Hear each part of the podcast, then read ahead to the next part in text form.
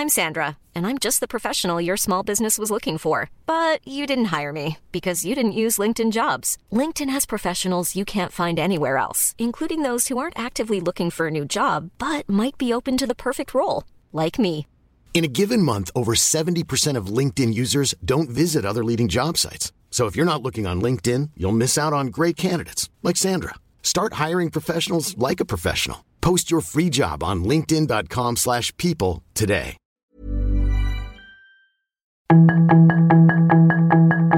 Tarde a tarde, lo que necesitas saber de forma ligera con un tono accesible.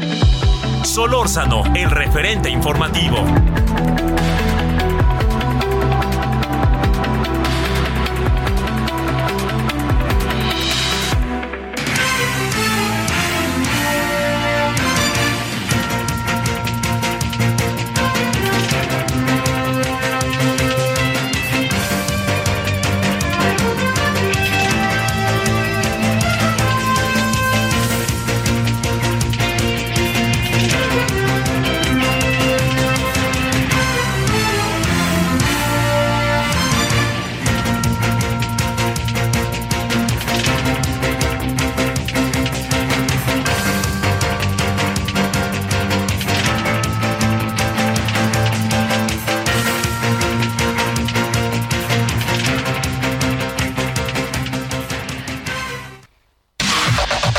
La información de último momento en el referente informativo. El director general de la Organización Mundial de la Salud, Tedros Adhanom, informó que se levantó la alerta máxima por la pandemia de coronavirus, a poco más de tres años de que iniciaron los contagios en todo el mundo. Sin embargo, afirmó que el retiro de la alerta no significa que la pandemia haya terminado, ya que el virus continúa siendo motivo de preocupación ante los recientes aumentos de contagios en el sureste asiático y Medio Oriente. El presidente Andrés Manuel López Obrador informó que el próximo lunes el Gabinete de Salud se reunirá a las 18 horas para decidir sobre la posibilidad de levantar la emergencia sanitaria generada por COVID-19. El presidente Andrés Manuel López Obrador acusó que recientemente se halló un contenedor contaminado con fentanilo y mentafetaminas que llegó desde China al puerto de Lázaro Cárdenas en Michoacán. La Administración para el Control de Drogas de Estados Unidos presumió que arrestó a 3.337 personas durante el desarrollo de una serie de investigaciones que forman parte de su operativo Última Milla, un esfuerzo para combatir a los cárteles de Sinaloa y el de Jalisco Nueva Generación. Por medio de su cuenta de Twitter, la organización de hackers Guacamaya Leaks expuso que en el sitio Mercandi, que es una plataforma de comercio mayorista con sede en Polonia, se comercializan baterías con logotipos de seguridad alimentaria mexicana, el organismo gubernamental que se ha visto envuelto en temas de corrupción. El presidente López Obrador confió en que no aumenten los flujos migratorios a México una vez que termine el título 42 en Estados Unidos. El mandatario explicó que su gobierno está pendiente y con el mismo plan que se ha aplicado en otras ocasiones de albergues, servicios médicos y cuidado del transporte. La consejera presidenta del Instituto Nacional Electoral, Guadalupe Tadei, presentó un paquete de propuestas para direcciones ejecutivas y unidades técnicas, entre las que destacan perfiles vinculados con el gobierno federal como Flavio Cienfuegos para la Secretaría Ejecutiva, quien fue denunciado penalmente por su desempeño en el IMSS. Sus comentarios y opiniones son muy importantes. Escribe a Javier Solórzano en el WhatsApp 5574 50 13 26.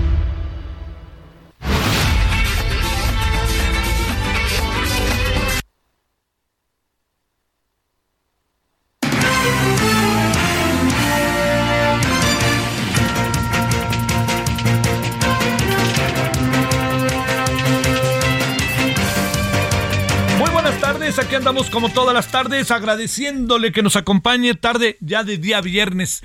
Viernes ya le contaba yo, hoy es 5 de mayo, 5-5, el quinto mes del año 2023. Estamos en el 98.5 de FM, estamos en Heraldo Radio, agradeciéndole que, que nos acompañe, que esté con nosotros, eh, con muchos asuntos. Soy su servidor Javier Solórzano, en nombre de todas y todos, estamos en el referente de la tarde, eh, ya estaremos a las 21 horas en hora del centro, en el referente de la noche.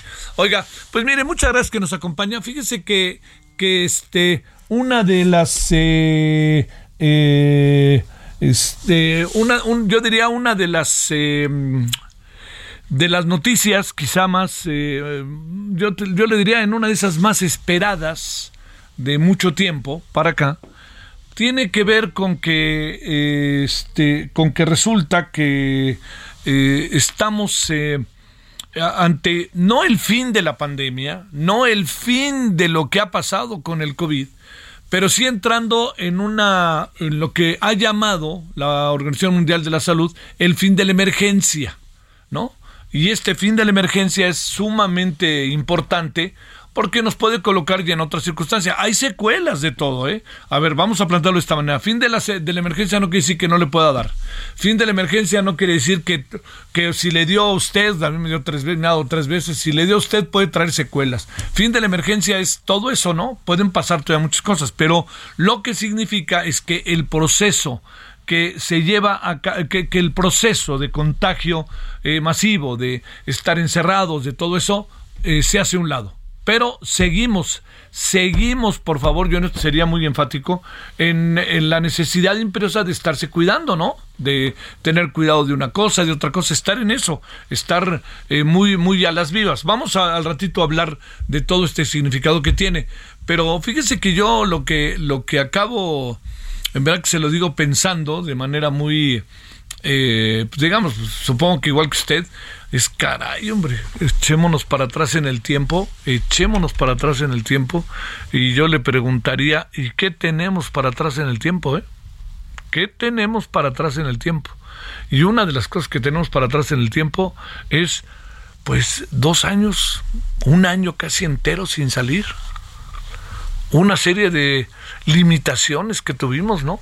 De que ahora sí le diría no podíamos ir ni para atrás ni para adelante. Todo eso todo eso le diría yo, eh, no es, le, planteo, es, es un asunto que eh, yo creo que es importante verlo. El gobierno ha tardado con la vacuna patria.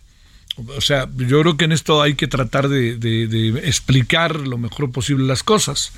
Eh, yo no, me cuesta mucho trabajo de repente entenderle a, a, la directora de CONACYT porque de repente siento que cada vez que habla nos regaña, ¿no? Y al señor López Gatel, ya sabe, aquello de 60 mil una 60 mil personas muertas es una catástrofe, estamos en 700 mil, ¿no? El presidente tiene un halo y no se, a él no le pasa nada, todas esas cosas que dijo, yo no entiendo cómo un científico de ese nivel lo pudo decir, lo que es quererse, quererse congraciar y estar con, con quien es el, con, el régimen, ¿no? Que ese es un asunto que, que, que la verdad no, no se va a olvidar fue una declaración profundamente desafortunada. Muchas otras hubo, ¿eh? no solamente eso. Los niños quieren, los papás de los niños con cáncer quieren dar un golpe de Estado, ¿no? es así empiezan, son los golpes de Estado. No, no, no, no dijo, a ver, yo creo que alguien tendría que hacer un libro, lo, este, lo, los, los dichos de Gatel, ¿no? Uy, yo creo que fácilmente salen 100 paginitas para que le demos vuelta una y otra y otra vez. Pero bueno, más, más, más le diría yo de aquello, haciendo, no, no haciendo un lado, pero digamos, eh, pensando en aquello como una, como una parte de, eh, de algo que hay que, sin duda alguna, este, atender, es que pasa la emergencia. La vacuna patria es muy importante considerar lo siguiente. Eh, a ver, hago números repitiendo, citando a Laurian Jiménez Fibier, ¿no? La, especialista. Eh, se dijo que iban a ser al final del año, otra vez al final del año, ¿cuántas veces nos lo han dicho? Cuatro millones de vacunas. Bueno, a ver, rápidamente lo digo. Cuatro millones de vacunas son reforzamiento.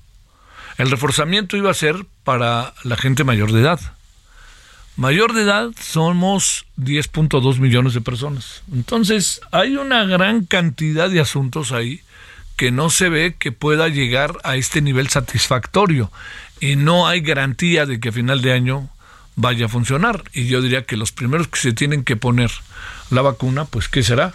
el presidente, el secretario de salud, el este, el señor Gatel, este, la señora Alconacid, pues todos ellos, ¿no? Van a tener que ser los primeros porque uno se queda en esta duda de, este, pues mucha gente estará inquieta. Ah, bueno. Ahora, que, que el costo, ese es un asunto que luego hablaremos también, que el costo es muy alto, muy bajo de la vacuna, yo le diría que el costo es, eh, yo le diría que el costo de la vacuna eh, es, es bajo, pero aquí hay una cosa que es el criterio de oportunidad. En la medida en que se fue creciendo el mercado y que fueron creciendo las investigaciones, etcétera, lo que acabó pasando, que esto es algo muy importante, es que pues este la, ciencia avanzó, se pudieron copiar algunos este algunas de las cosas que, que se habían hecho y todo eso nos llevó a algo que hoy es eh, saber que tenemos una eh, un, costo por la vacuna por todo el proceso de investigación, del cual también venimos de otros países, etcétera, pues más barato. Pero si usted me dice, la vacuna podría costarle a México, y no lo digo contra México, lo digo en la pura lógica, el criterio de oportunidad es clave. Si la vacuna podía costarle a México, eh, este eso que le costó, pues claro que está padrísimo, pero le podía si lo hubiéramos entrado al principio en cuanto nos salió, salió carísimo.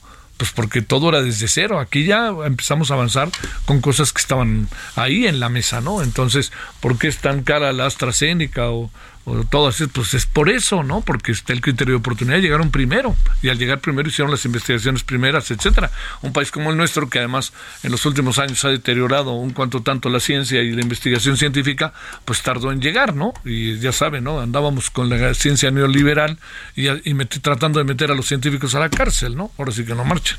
Bueno, este este asunto está ahí en la mesa, se declara el fin de la emergencia, que yo creo que es una gran gran noticia gran noticia. Eh, yo creo que el mundo, muchos países están como México, que Brasil, por ejemplo, ¿no? Que ahora lo sé, este, ahora que tuve la oportunidad de ir a un congreso y que estuve fuera del país, que estuve en España y en Europa, en, en Italia, le diría que eh, las medidas cada vez allá estaban mucho más relajadas. Eh, no, cuando uno llega no le piden ya ni la vacuna, le estoy hablando del mes de febrero.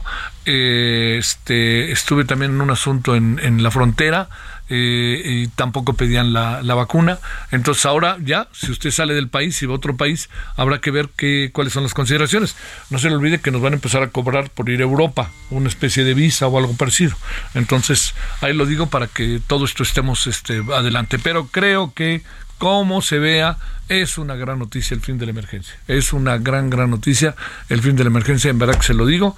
Este, y me parece que, que tenemos que eh, también vernos a nosotros mismos, recordar a los muchos que perdimos, muchas y muchos que perdimos, las secuelas que dejó todo esto, yo le diría, pensemos en el aspecto social. Ahora abordaremos más allá de lo social la otra parte, la que tiene que ver con todo lo que lo que significa lo que se ha hecho lo que se ha planteado etcétera no entonces eh, ahí ahí digamos lo que lo, que sería sumamente importante revisar y ver es que eh, tenemos que empezar a hacer los balances. Quiérase o no tenemos que empezar a hacer los balances. Qué ha pasado todo eso que le estoy diciendo lo tenemos que revisar a detalle. El balance el balance de las cosas delimitación de responsabilidades. Y lo vamos a tener que hacer. Bueno, yo esto se lo digo desde la perspectiva social, pero quién sabe, es con quien vamos a hablar ahorita, que es el doctor Jorge Castañeda Sánchez, quien es el coordinador del doctorado de Ciencias Biológicas y de la Salud de la Universidad Autónoma Metropolitana. Así que hablaremos del fin de la emergencia, de la vacuna y hablaremos también de la UAM, que lamentablemente sigue en paro. Ya lleva mucho tiempo la UAM, mucho, mucho tiempo, ¿eh? Y están ahora sí analizando y forzando la máquina para que se pueda regresar. Bueno, vámonos a las 17 con 13 agradeciéndoles viernes. Oiga, que tenga un muy buen fin de semana. Eh, si todavía anda en todo esto y anda aquí en esto, pues este de la vida y todavía acabar el viernes, trate de acabarlo bien y por acá si le parece eh, este estaremos hablando hoy informándole a, esta hora y a las 9 de la noche, si le parece. Bueno, vámonos por lo pronto 17 con 14 en hora del centro. Solórzano, el referente informativo. Sus comentarios y opiniones son muy importantes. Escribe a Javier Solórzano en el WhatsApp 5574 50 26.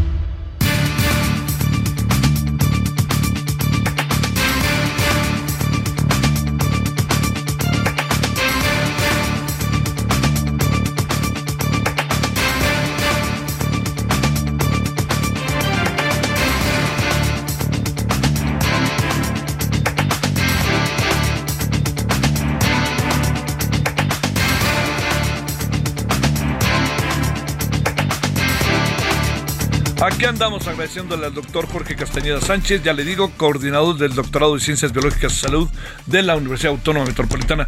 ¿Cómo has estado, Jorge, doctor? ¿Cómo te ha ido? Gracias por tu tiempo. Buenas tardes. ¿Cómo estás, Javier? Buenas tardes. Gracias.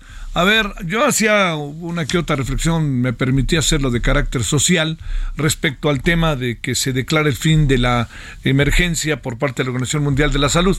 Eh, la pregunta que tenemos aquí es esto qué significa, qué es, qué piensas de este fin de la emergencia y también te diría, es hora de que en este país hagamos balances y coloquemos una delimitación de responsabilidades ante más de 700 mil personas muertas? Eh, sí, eh, muchas gracias primero por la, por la invitación a tu programa. Eh, efectivamente, Organización Mundial de la Salud ha sacado un comunicado eh, a través de su director general donde anuncia el fin de la emergencia este, pues por COVID-19 que inició en 2019 ya más de poquito más de tres años, pues ha hecho un balance general de lo que ha sucedido, no bastantes muertos eh, y bastantes bastantes contagiados. Estamos hablando cerca de 6.7, casi 6.8 millones de fallecidos en todo el mundo y pues desafortunadamente fue una pandemia que nos agarró este, prácticamente desprevenidos. Eh, no sabíamos contender con ella en, en aquel 2019, sin embargo, bueno, pues con todas las estrategias que se implementaron a nivel mundial y por supuesto en el país, eh, donde el tema de la vacunación, por supuesto que fue un pues eh, va, empezaron a disminuir los casos, aunque evidentemente pues ahí siguen habiendo números de casos positivos y por supuesto decesos, ¿no? Sin embargo, la Organización Mundial de la Salud ha decidido declarar el fin de la emergencia debido al, a los pocos casos eh, que ahora se registran y por supuesto que la mortalidad ha disminuido considerablemente con todas estas estrategias que, que ya comentaba. Oye, este, a ver, eh, te diría luces y sombras en un, en un balance entiendo, ¿no? Este, un balance no, no, no tan profundo, pero lo que tú alcanzas a ver de lo que incluso viviste como médico, de lo que investigaste, de lo que viviste en tu entorno, con tu familia, con tus amigos, en la propia UAM, este, luces y sombras generales de lo que se vivió a lo largo de este, se ha vivido a lo largo de este tiempo. Claro, eh, se vivieron épocas muy, muy, muy complicadas. En realidad, eh, en este momento, bueno, hablamos de estadísticas, hablaba de cerca de casi 6.8 millones de fallecidos, eh, lo cual es una cifra extremadamente alta, ¿no? Eh, y, y, a final de cuentas, lejos de las estadísticas, pues fueron familias que perdieron eh, seres queridos, amigos, personas con las que se trabajaba, entre otros, ¿no? Entonces, en realidad, pues evidentemente que las muertes siempre va a ser algo, un parteaguas en este tipo de situaciones a las que no estábamos preparados. También nos agarró en el caso de México desprevenidos, puesto que tenemos un sistema de salud pues relativamente dañado, ¿no? Y relativamente poco atendido. En realidad eh, estamos muy lejos de este eh, sistema de salud del cual nos prometieron eh, en campaña con este nuevo gobierno y pues obviamente este tipo de malas atenciones, mala inversión al sistema de salud, pues evidentemente que jugó un papel primordial en el control de la pandemia. Por supuesto que aprendimos muchas lecciones, ¿no? evidentemente no podemos echarle toda la culpa, por supuesto, al gobierno ni al sistema de salud. La sociedad jugó un papel importantísimo y bueno, pues ojalá ya hayamos aprendido la, lección, ¿no? Porque en muchas ocasiones, eh, sobre todo en estas olas que se presentaban de repente, pues la sociedad mexicana jugó un papel primordial, ¿no? Ah, hubo gente que pues obviamente no, no, no seguía las medidas de precaución, no seguía esta cuarentena de la cual se implementó para poder controlar eh, la, la pandemia y por supuesto también hubo gente que se rehusó por supuesto a la aplicación de la vacuna, ¿no? Y, y siguió pues realizando prácticamente sus actividades normales, ¿no? En, en los plenos picos de la pandemia hubo gente que no usaba el cubrebocas, que seguía realizando actividades sociales donde se acumulaba un número importante de personas. Entonces creo que este, la responsabilidad fue compartida entre autoridades eh, que son las tomadoras de decisiones respecto a las políticas públicas de salud, pero también el comportamiento que como sociedad mexicana tuvimos. ¿Fue muy imprudente o qué de parte del presidente de nunca este, invitar, convocar al uso de la, del del cubreboca?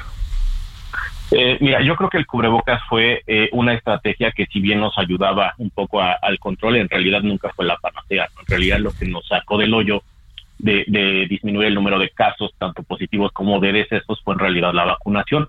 Pero efectivamente creo que eh, desde los más altos tomadores de decisiones y por supuesto en esta parte de, del gobierno central, de México, pues obviamente creo que debió de haber habido un poco más este, de, situaciones que pudieron haberse controlado. Si desde un inicio se hubiera invitado al uso del cubrebocas de manera obligatoria, este, probablemente el número de, casos positivos hubiera disminuido, los contagios no hubieran sido tan altos. Pero bueno, insisto, no, la, la, la responsabilidad definitivamente fue compartida, no, si bien pues desde el gobierno federal nunca fue una instrucción el uso del cubrebocas de manera obligatoria creo que en medios de comunicación, en redes sociales y en todo el aparato de comunicación que tenemos con la sociedad, siempre los expertos argumentamos que era este recomendable el uso de, esta estrategia para disminuir el número de casos y pues la sociedad tomó a final de cuentas la decisión de usarlo. Tengo la impresión de que ahí nos pusimos por encima del gobierno, ¿no? Sí, claro, sí, definitivamente con esta información que salía tanto en noticieros, en redes sociales, pues la sociedad tuvo a la mano información este, de primera fuente de, especialistas donde recomendaban el uso del cubrebocas. Y por supuesto que si bien hubo gente que fue irresponsable, también hubo mucha gente que fue responsable en este sentido. Y a pesar de que no era obligatorio el uso del cubrebocas, decidió usarlo justamente para proteger a sus seres queridos y evitar más contagios. Una opinión sobre la vacuna patria que dicen que ahora sea final de año, ahora sea final de año va este va a estar y que por lo menos cuatro millones de vacunas habrá y se supone que será para los adultos mayores, que somos 10.2 millones, a ver, y que es un reforzamiento, venga de ahí. Claro. Pues mira, yo no, quisiera meterme en camisa de once varas, pero la verdad es que eh, este anuncio de la vacuna patria pues ya tiene bastante tiempo que, dijeron que iba a estar disponible, ahora ya dan una fecha específica. Sin embargo, la creación de las vacunas, sobre todo en países eh, con una economía pues bastante golpeada, como es el caso de México, no es tan fácil, ¿no? Entonces el, el, el, el, gasto en inversión que se requiere para poder llevar a cabo todos los estudios y toda la estrategia, obviamente, de investigación es muchísima. Y en realidad, la realidad en México es que la inversión que se hace en ciencia y en tecnología es muy poca. Yo sigo teniendo todavía mis, mis este, preocupaciones al respecto. Yo todavía no podría eh, estar este o, o, decir no claramente si se va a poder cumplir con esa fecha esperaríamos que sí y ojalá que la información además sea pública, ¿no? Porque en el caso de las vacunas, como lo sabemos, la información en cuanto a la parte ya de, investigación en la población, en estas fases clínicas de investigación, tiene que ser abierta al público para que realmente la, la parte científica y la parte médica pues pueda tener una opinión al respecto de la efectividad de esta vacuna y si realmente vale la pena realmente producirla en México y aplicarla o seguir con el esquema que teníamos de seguir adquiriendo vacunas que ya han sido probadas y que por supuesto este, siguen eh, autorizadas tanto por organismos internacionales como Organización Mundial de la Salud y tanto también por instancias mexicanas como el caso de COFEPRIS. Habrá que esperar a ver si realmente esta vacuna está disponible y si realmente eh, pasó todas estas fases de investigación con, con buen éxito. Este, hay una hay una este una euforia, me parece eh, la de lunes o la del martes, no recuerdo bien, pero te lo planteo por lo siguiente, este deberían de darnos a conocer las pruebas que se han hecho, la etapa, este, cuando se presentan ante COFEPRIS, todo ese tipo de cosas. ¿Qué, tendríamos que hacer? ¿Qué tendría que hacer obligadamente el gobierno para generar en nosotros un proceso por lo menos de credibilidad y de certeza, no? Claro, eh, transparentar. Eh, eh, creo que eso es lo que le ha fallado al gobierno mexicano. En realidad, lo que hemos visto en medios de comunicación, en las noticias que salen y lo que se difunde en redes sociales, pues prácticamente son eh, eh, gotitas de agua, ¿no? Entonces, eh, nada más este, anuncios de ya va a estar disponible, la vacuna es efectiva, pero necesitamos los datos reales, necesitamos en qué ver en qué etapa está, cuántas son las personas que han sido este, involucradas en estos estudios de estas fases clínicas y cuál es el porcentaje real, pues obviamente de efectividad y por supuesto también, como en el caso de otras vacunas que se autorizaron para el uso de emergencia, pues las publicaciones científicas que dan certeza obviamente de que estos resultados son avalados por expertos y que son realmente datos que han sido, este, por supuesto, analizados con mucho detalle. y que son reales. ¿no? Creo que la transparencia es lo que le hace falta a este gobierno. En 30 segundos, si no te importa, Jorge Castañeda, ¿cómo va la UAM? Híjole, eh, llevamos más de 50 días de paro. En, en, la mayoría de las unidades, que son cinco de la UAM, ya se tienen resueltos todos los puntos que han solicitado las asambleas estudiantiles. En el caso de UAM Xochimilco, solicitaron 27 puntos, los cuales han sido cumplidos a cabalidad y ahora esperamos que pronto entreguen las instalaciones para poder implementarlos. No, no nada más eh, pretendemos que eh, estos acuerdos se queden en papel, sino que realmente la violencia de género tiene que ser erradicada de, en la UAM y pues obviamente esto sucederá justamente cuando se abran las instalaciones y cuando toda la comunidad universitaria pueda participar para implementar estas estrategias que ya se plasmaron en 27 puntos del pliego petitorio, en el caso de Xochimilco con más de 80 acuerdos firmados. Uf, uf, uf, importantísimo. Jorge, te mando un saludo y gracias. Gracias. El referente informativo regresa luego de una pausa.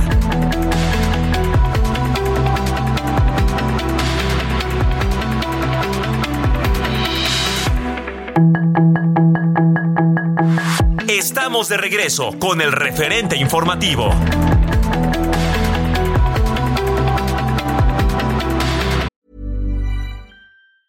It's that time of the year. Your vacation is coming up.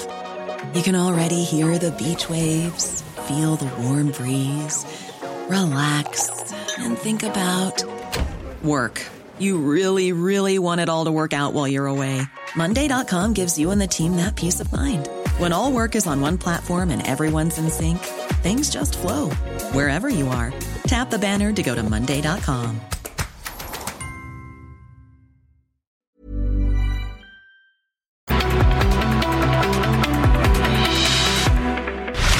En el referente informativo le presentamos información relevante. Marcelo Ebrard pide a los migrantes no arriesgarse a morir ofrece opciones para encontrar trabajo en México y Estados Unidos. El lunes se decidirá si el COVID-19 dejará de ser emergencia en México. Buscan a 10 migrantes colombianos desaparecidos en Sonora. Los bajaron de un camión. La jueza de Chihuahua niega desestimar el caso de César Duarte. Hospitalizan a alumnos de secundaria tras inhalar una droga en Puebla. Yucatán se prepara para una ola de calor extremo. Prevén temperaturas mayores a 40 grados. Crece empleo en abril a tasa anual 3.9% y reportan más de 800 mil puestos nuevos. La DEA ha arrestado a más de 3.000 personas y confiscado millones de píldoras de fentanilo a lo largo de un año. La OMS declara fin de la alerta máxima por COVID-19. El director general de Banco Santander, Felipe García Asensio, se reunió con la gobernadora Mara Lezama, ante quien oficializó el compromiso de mantener el financiamiento a nuevos proyectos en la entidad. El directivo dio a conocer que tienen en cartera, en lo que va del año, por lo menos seis proyectos que representan una inversión de varios cientos de millones de dólares y representa un crecimiento de 10% respecto de lo que invirtieron en 2022. El Ejecutivo también anticipó que con la entrada en funcionamiento del tren Maya se detonará más inversión en infraestructura pues ya hay empresas interesadas en relocalizar sus centros de producción en la península de Yucatán. Sus comentarios y opiniones son muy importantes. Escribe a Javier Solórzano en el WhatsApp 5574 50 26. Sus comentarios y opiniones son muy importantes. Escribe a Javier Solórzano en el WhatsApp 5574 50 26. She packed my bags last night, pre-flight. Zero hour, 9 a.m. And I'm gonna be high as a kite by then.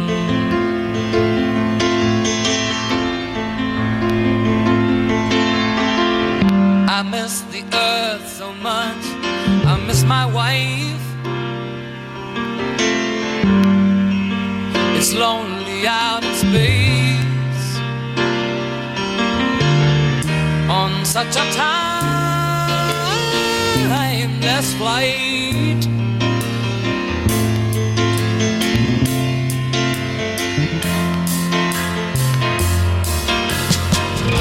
And I think it's gonna be brings me round again to find I'm not the man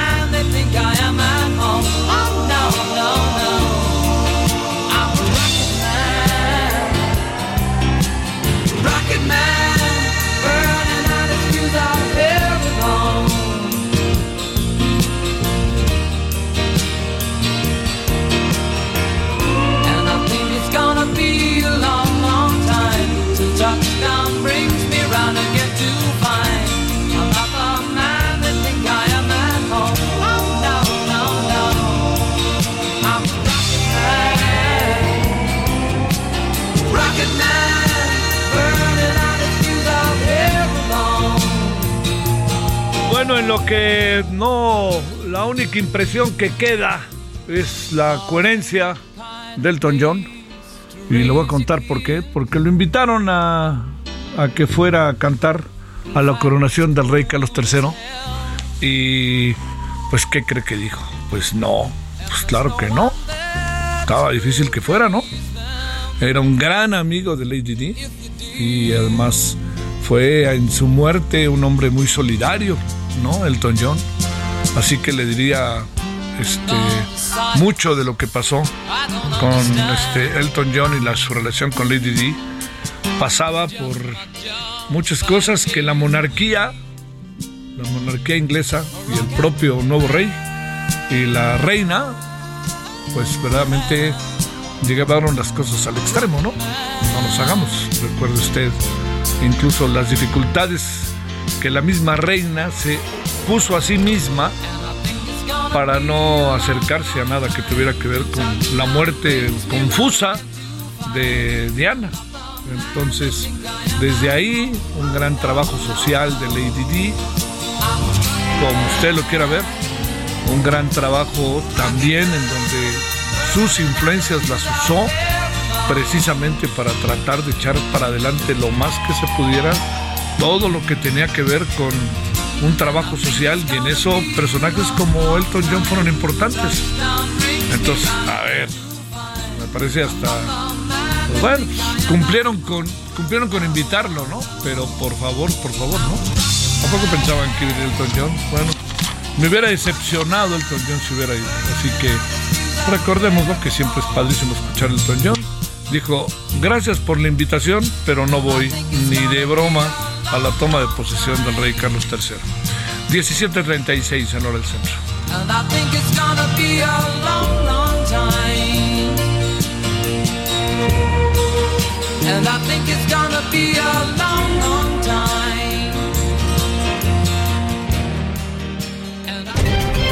Solórzano, el referente informativo.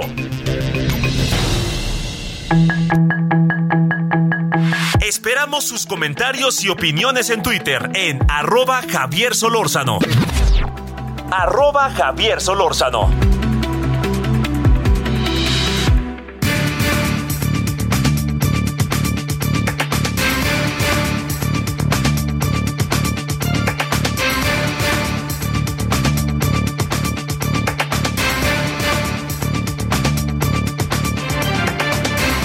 Bueno, 17.37 en la hora del centro. Jorge Andrade, especialista independiente en temas de migración. Jorge, gracias por tu tiempo. ¿Cómo has estado? Muy buenas tardes. Hola, buenas tardes. Muy bien, gracias. Eh, te planteo, Jorge, a ver, eh, entremos ya en los terrenos de la inminencia. La inminencia es que se acaba el título, el levantamiento del título 42 y se vienen otras cosas. Primero, vamos a plantearlo de esta manera porque hemos hablado del título 42 y te has de imaginar que todo el mundo decimos que sí sabemos o que no sabemos. ¿Cuál es el título 42? Y a partir de ahí, danos tu opinión, si no te importa, Jorge.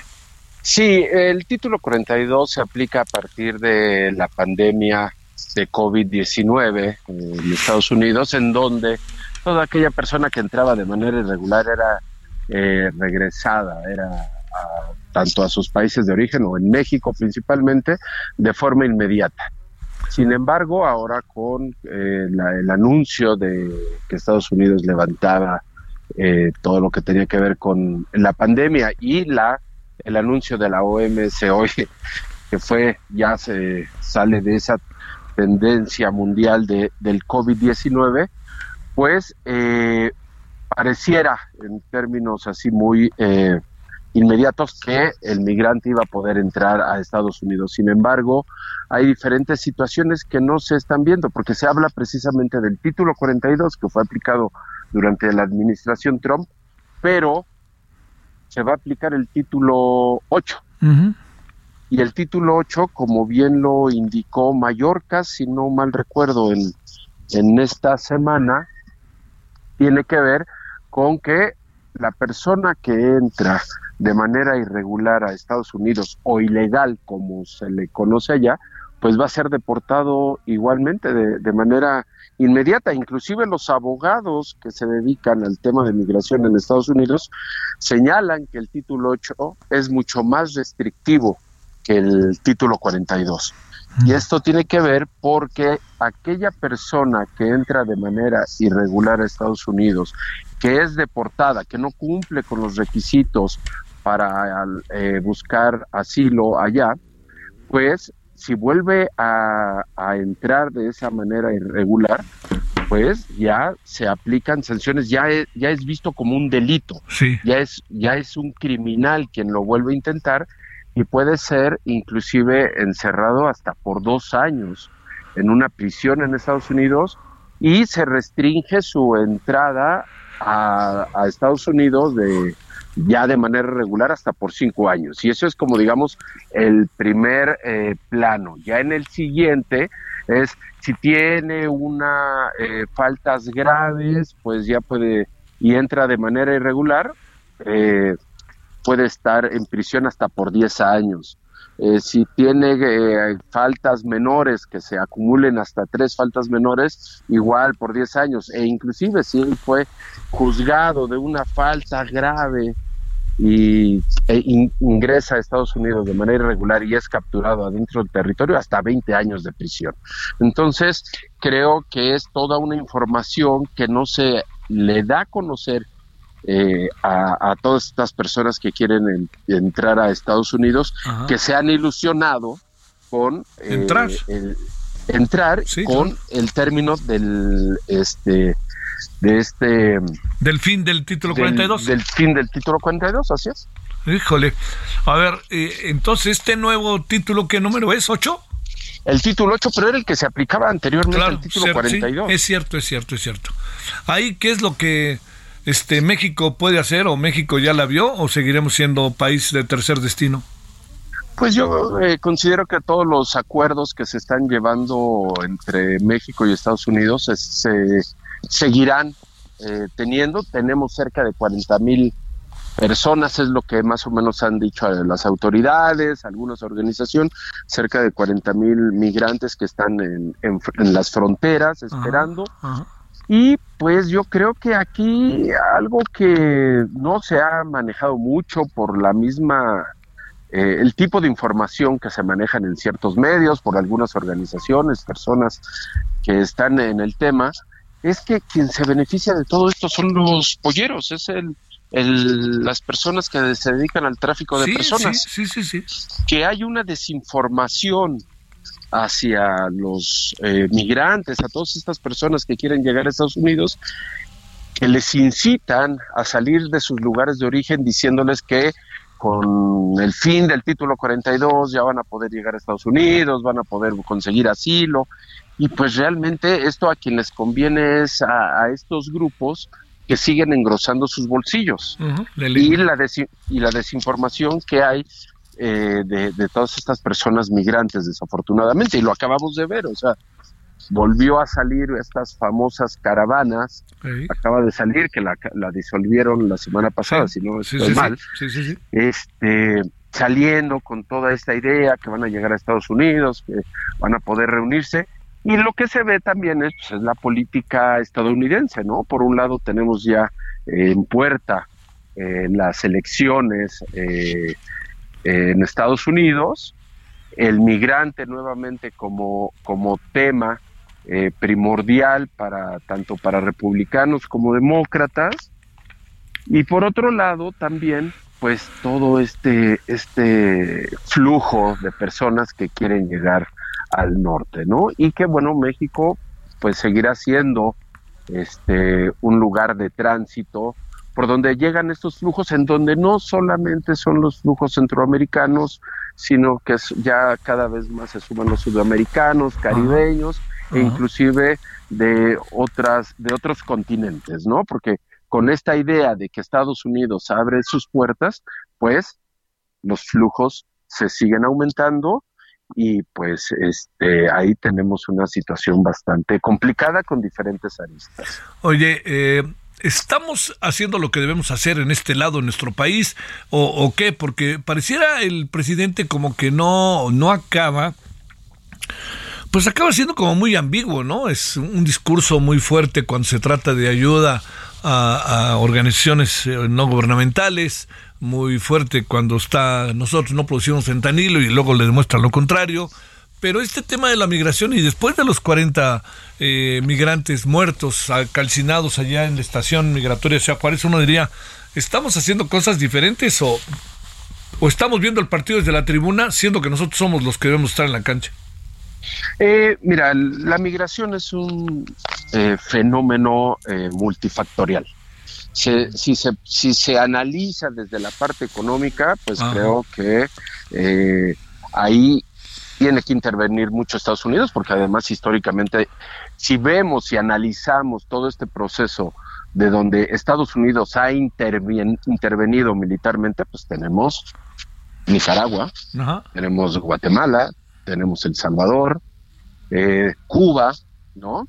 Entonces son estos flujos que están llegando. Si lo vemos desde los derechos humanos, claro que también se siguen violentando día a día con toda esta cuestión. Si se ve desde la parte geopolítica, pues también tenemos otras aristas. Entonces es complicado como tener una fórmula nada más para hablar de la migración de manera general, sino que se tiene que eh, ver de diferentes maneras, ¿no? E inclusive, claro que hay críticas a, las organizaciones, eh, eh, conociendo a, ciertas organizaciones, y puedo también señalar que claro, claro. Eh, es complicado, ¿no? Porque desafortunadamente a veces está el discurso del migrante, mientras que todos están teniendo buenos sueldos, ¿no? Sí. mientras se habla más del pobre, pues más recursos se llega diciendo que el pobre sigue siendo pobre, el migrante sigue siendo sigue siendo violado, eh, siguen habiendo desapariciones, privaciones de la libertad, secuestros, niños separados de sus familias. Entonces, eh, tantos años que hemos estado en esta línea, decir, bueno, hacia dónde hemos ido, y nada más son de las autoridades mexicanas, vuelvo, ¿qué sucede con Estados Unidos? ¿Qué sucede con las autoridades o con los gobiernos de Centroamérica también, ¿no?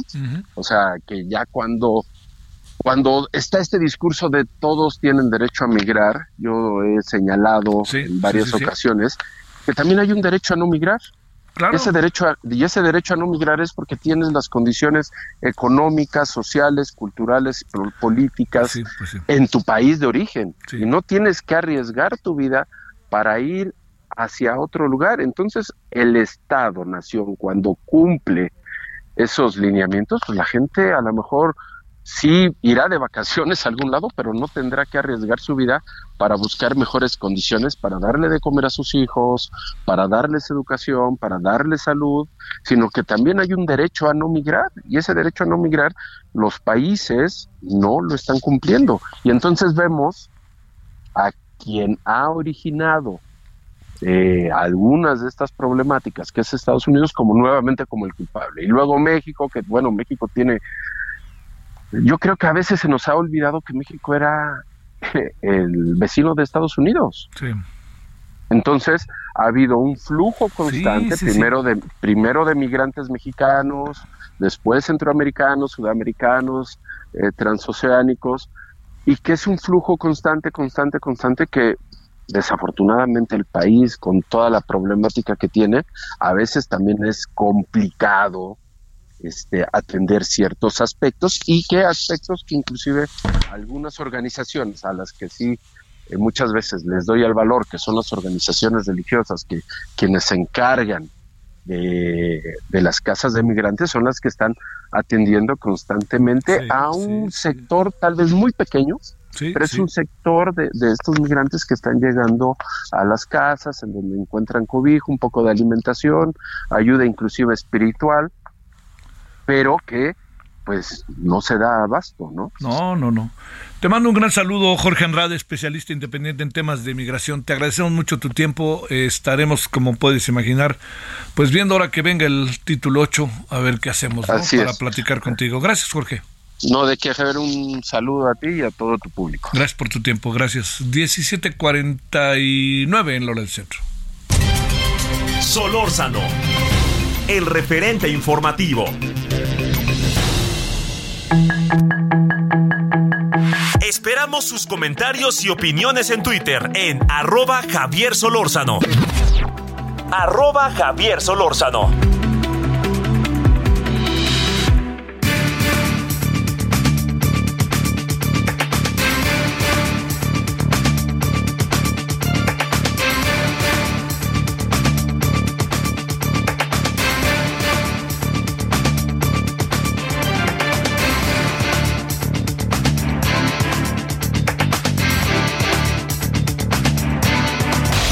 Los deportes con Edgar Valero, porque el deporte en serio es cosa de expertos.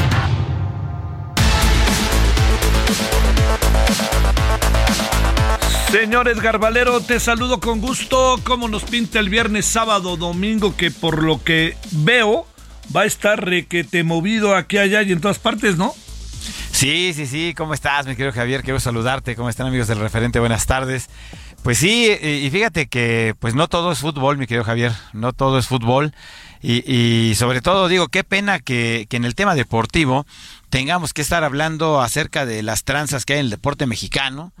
porque le hemos dado puntual seguimiento aquí en el programa al tema de Kirill Todorov, el presidente de la Federación Mexicana de Natación, que hoy fue vinculado a proceso por el delito de fraude, por un monto exacto de 155 millones 770 mil pesos, eh, Javier. Lo van a meter, lo van a meter al tambo, ¿no? Por el momento no, eh, tendrán que desahogarse el resto de las pruebas, pero por lo pronto ya está vinculado a proceso. En términos eh, legales, eh, significa que ya hay una denuncia en su contra y que el juez la ha aceptado y que pues se van a, ejecutar algunas medidas cautelares como el hecho de que no pueda salir de la Ciudad de México o el Estado de México y le ha sido retirado su pasaporte, no puede abandonar el país. Eh, ha sido una, una investigación impresionante y trató Todorov de defenderse diciendo que no tenía nada de qué preocuparse, nada que esconder. Pues los 155 millones de pesos tienen que haber quedado en algún lugar, ¿no?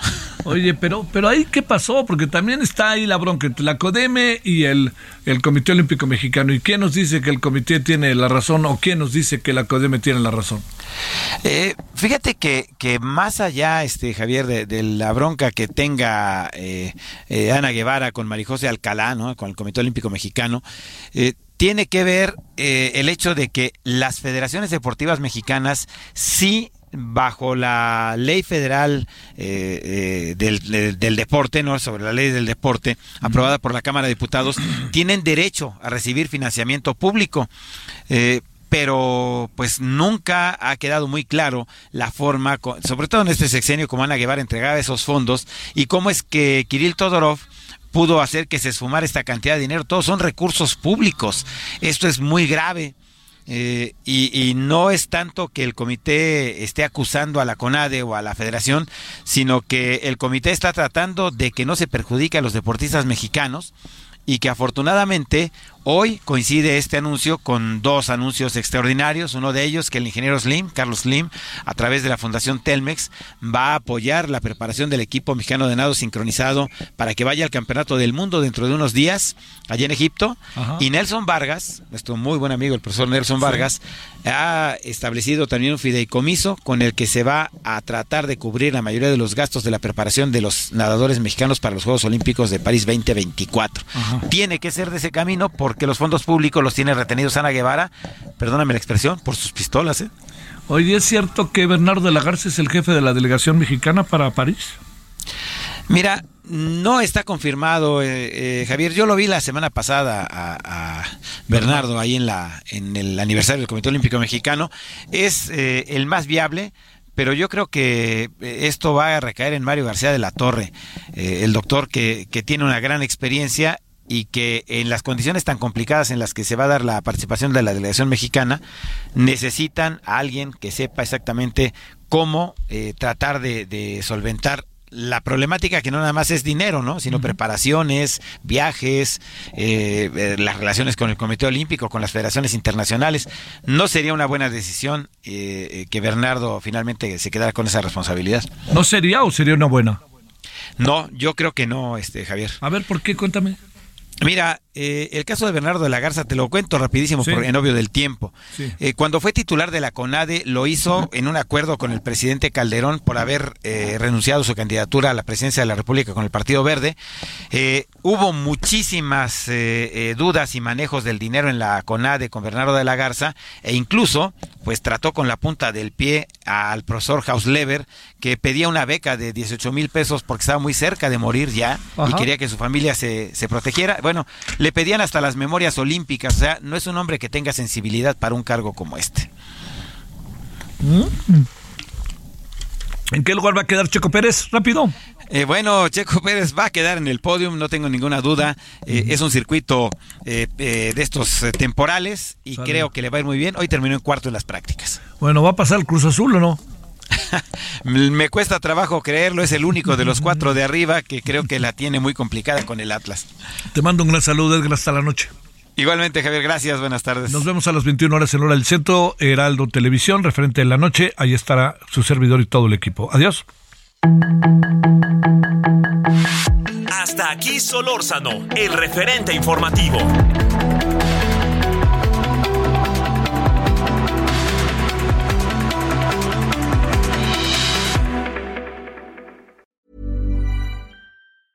Hey, it's Danny Pellegrino from Everything Iconic. Ready to upgrade your style game without blowing your budget? Check out Quince. They've got all the good stuff shirts and polos, activewear, and fine leather goods, all at 50 to 80% less than other high end brands. And the best part? They're all about safe, ethical, and responsible manufacturing. Get that luxury vibe without the luxury price tag. Hit up quince.com slash upgrade for free shipping and 365 day returns on your next order. That's quince.com slash upgrade.